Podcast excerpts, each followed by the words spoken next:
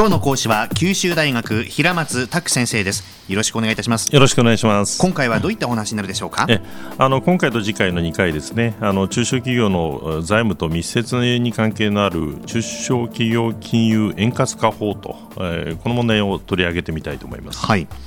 中小企業金融円滑化法という言葉を最近あの時々目にされることがあるんじゃないかと思うんですけども、まあ、これはですねこれまで3年間にわたって中小企業の金融にですね一定の影響をもたらしてきた、まあ、法律がですね本年の3月で廃止となるということがまあ予定されておりますことから、まあ、あのいろいろ話に出てきてるんですね、はい、でこのまま廃止になりますと、まあ、場合によってはそのかなりの数の中小企業の、まあ、破綻が出るんではないかと、うん、まあ、そういったことが懸念されてますことから、まあ、その出口戦略をめぐってのですね、まあ、あの活発な議論があの今されつつあるということです。はい。ええ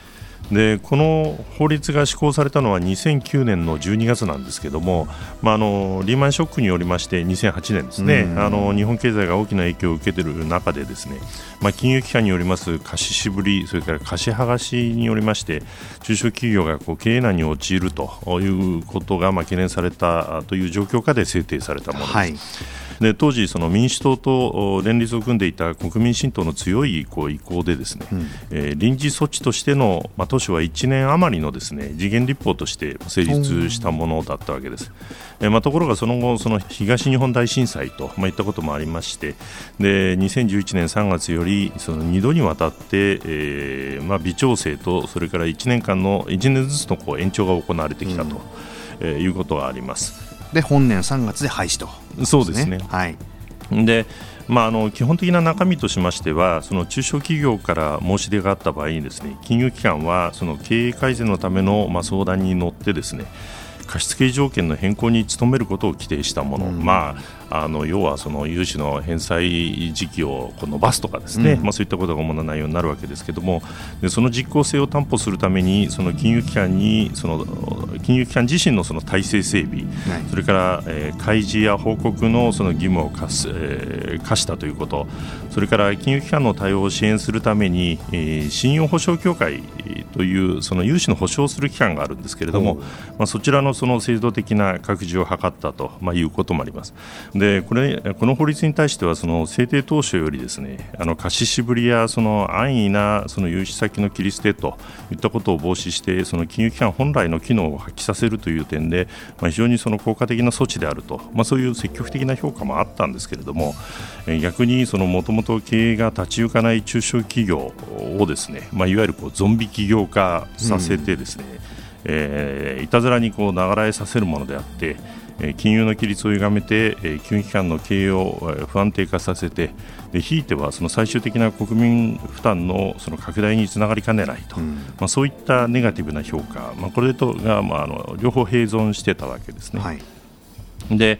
この制度によりまして、えー、この制度に申し込んだ中小企業の9割、えー、企業数で40万社もがですね結果的にはその2009年以降のですね中小企業の倒産件数というのは、えー、件数、それから負債金額ともに、まあ、目に見えて減少したんですね。はいこの点ではですね中小企業へのその臨時の財務的な支援という、まあ、直接的な目的については、まあ、ほぼ当初の目論見通りの効果を上げたと、はい、いうことができるんだろうと思います。はい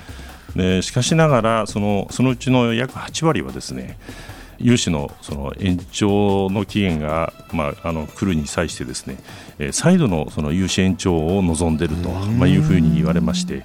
でそのことからですねその資金繰りをこう支援しても実際のその中小企業の事業改善自身あまり進んでいないんではないかと、まあ、そういうことがあのそういう見方がされております。はい、でそのためそのこの法律が終了するとですね自然体でいくとその40万社のうちの約2割あるいはそれ以上の企業が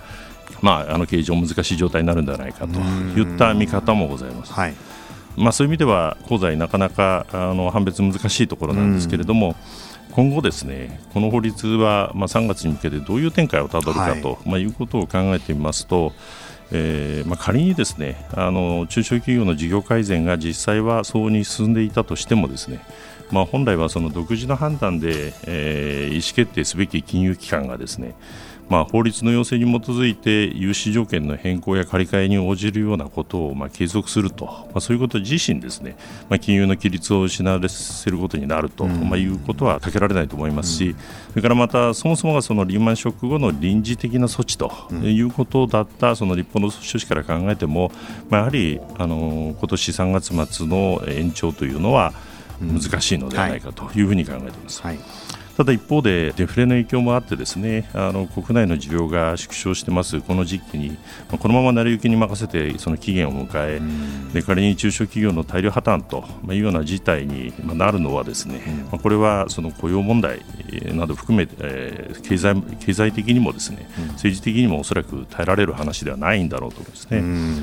でしたがってこの1年の延長というのはそのまさにその出口戦略策定のための、まあ、1年と、まあ、いうことがあのできるんだろうと思います。でその大量破綻を回避しつついかにエグジットするかと、えー、こう単なる引き延ばしや肩代わりでないですねエグジットに向けての、まあ、検討が必要であろうと、まあ、いう状況だろうと思います。はいではここまでお話まとめていただくとどんな感じになるでしょうかねそうですね中小企業金融円滑化法はですね、まあ、その成果をまあ上げてきたわけですけれども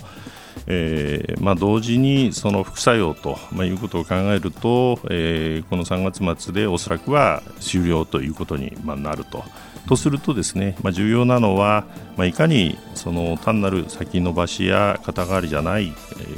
形でですね融資の先延ばし肩代わりじゃない形で、えー、ソフトランディングしながらエグジットするための、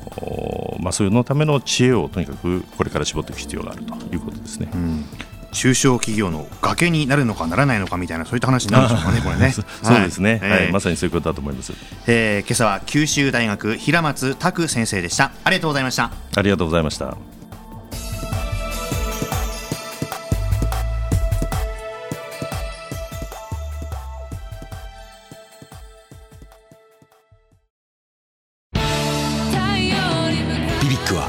九州で生まれ